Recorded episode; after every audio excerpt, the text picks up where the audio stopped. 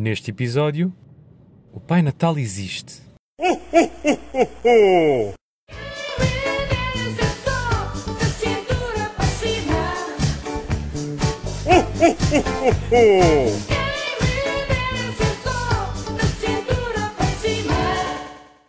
Antes de mais nada, um Feliz Natal neste, neste especial da época.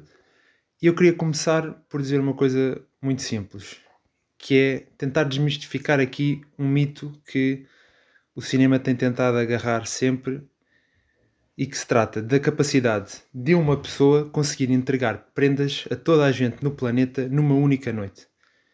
Eu pus-me a pensar e se de facto existir esta, esta entidade, para que tal acontecesse, seria necessário, no mínimo, uma estrutura gigantesca, como se de uma super empresa se tratasse, com imensos tra trabalhadores que, que na ficção gostamos de apelidar de doentes, mas que seria necessário ter uma grande estrutura a apoiá-la, e se não fosse o caso, uma só pessoa para conseguir entregar prendas em casas de 8 bilhões de pessoas, 8 mil milhões de pessoas que atingimos agora em 2022, é uma tarefa herculana. São demasiadas casas para, para conseguir fazer chegar objetos e não só, mas prendas de Natal a tanta gente numa única, oito, numa única noite do ano. Eu pensei também um bocadinho. A minha ideia foi um bocadinho ao encontro da tua, uh, porque primeiro imaginei a fábrica de brinquedos, não é? Uh, imaginei também os doentes que normalmente na ficção trabalham um bocadinho como escravos e hum, também pensei nesse âmbito da estrutura como é que o Pai Natal conseguia ver quem é que se portava bem, quem é que se portava mal.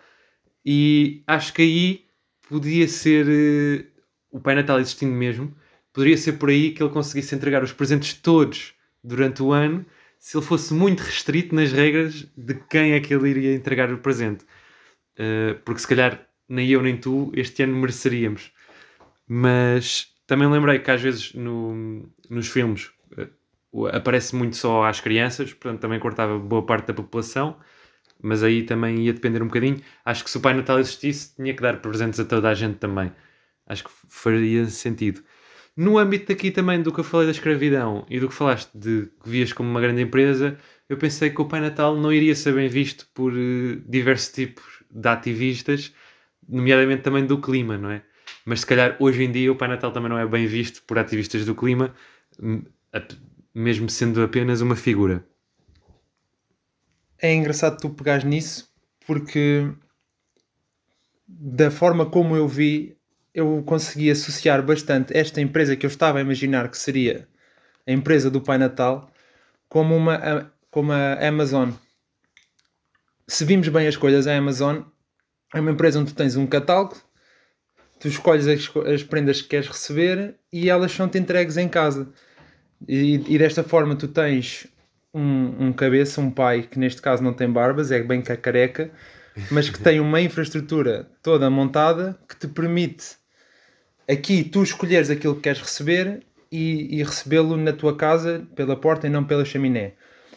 Não me tinha lembrado da questão de, dos meninos bem comportados e dos mal comportados, que com critérios bem estabelecidos, de facto, acho que facilitaria bastante a tarefa, pelo menos conseguir entregar numa noite, e sendo que essa noite não são apenas aquelas horas de noite que nós temos no local onde nós nos encontramos, aqui em Portugal, mas fuso o fuso horário permitiria permite estender essa noite e ir avançando no planeta enquanto a noite dura. Sim, eu falei na poluição, mas se calhar a poluição também era mais fácil de controlar, não é? Se calhar a partir da Revolução Industrial a coisa agravava-se, mas agora com manifestações e assim, o Pai Natal era obrigado a ser sustentável e todas as prendas tinham de ser sustentáveis. Uniformizava aí também a, a coisa. Não sei, é bem como é que ele iria também entregar uh, os presentes. Uh, em princípio, porque podemos imaginar a coisa um bocadinho mais mágica, com o ternó e com as renas. Uh, em princípio aí também não poluía, só tinha que alimentar as renas e tudo mais. Mas depois também entrava a questão dos direitos animais. É verdade também. trabalhar. É verdade também. Portanto, temos os doentes, a poluição, as renas. Uh, uma grande vantagem que eu via é que não precisámos estar em filas nas compras para o Natal, porque o Pai Natal encarregava-se disso. Não precisava de me preocupar com prendas de Natal. Era, o Natal acabava por ser menos confuso, um, porque as prendas ainda ocupam um bocadinho uh, a parte do nosso dia. Outra coisa que eu pensei também foi: nós às vezes vemos pais natais nos centros comerciais e se o Pai Natal, se calhar, iria fazer uma turnê por diferentes centros durante. Se calhar isso seria durante o ano todo para facilitar, mas uma turnê em todos os centros comerciais do mundo. Sim, sim, um, um Pai Natal como uma figura pública, um, uma pessoa que é, que é de facto real e que existe, teria depois uma agenda bastante cheia de certo talvez em dezembro tivesse que limitar as suas aparições e as entrevistas e tudo mais, porque precisava de ter um trabalho mais focado, mais dedicado, mas eu também vi, uh, imaginei essa questão de estar, de comparecer até nas conferências e de estar, se calhar, nas, nas reuniões entre empresas, ter que estabelecer essas metas e de crescimento e de respeito pelo, pelas metas sustentáveis. E depois também, de certeza, como figura pública que seria, apareceria nas revistas, tabloides, não sei em que tipo de escândalos é que um Pai Natal poderia estar envolvido.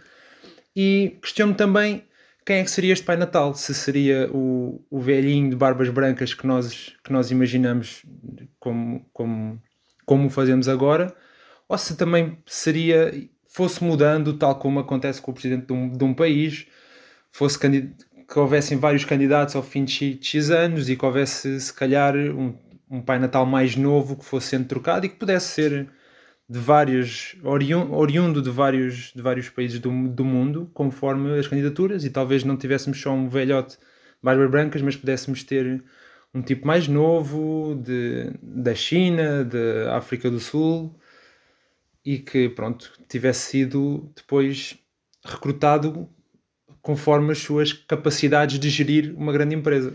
Sim, ok. Então, porque eu também pensei, eu pensei em três coisas. Ou o Pai Natal seria eterno, não é? E seria sempre o mesmo e eterno.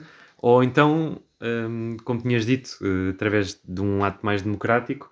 Um, ou possivelmente também através de sangue. Pensei que podia ser uma linhagem de pais natais, mas depois também se não nasce um filho varão, como é que a coisa funciona?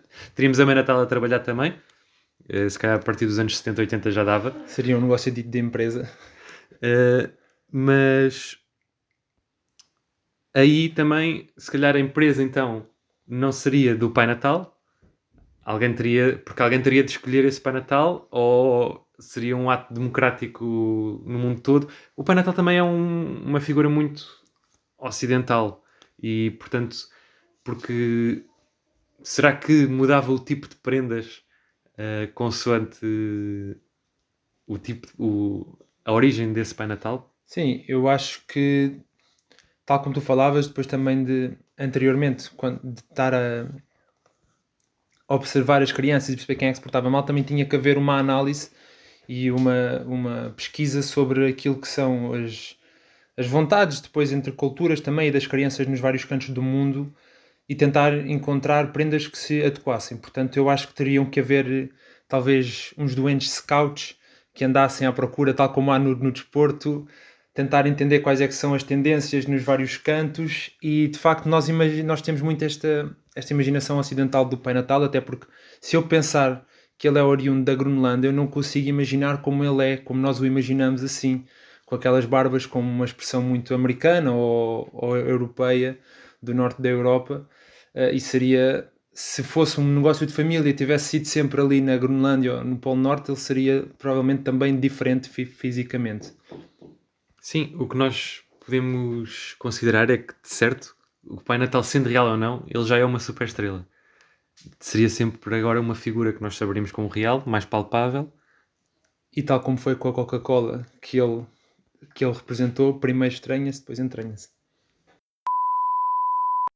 A maior prova que temos que o Pai Natal realmente não existe é que a metade do globo que nada tem continua esquecida. Um Santo Natal a todos.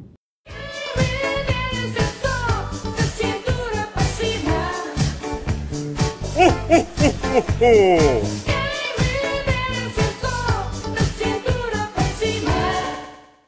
oh, oh, oh, oh.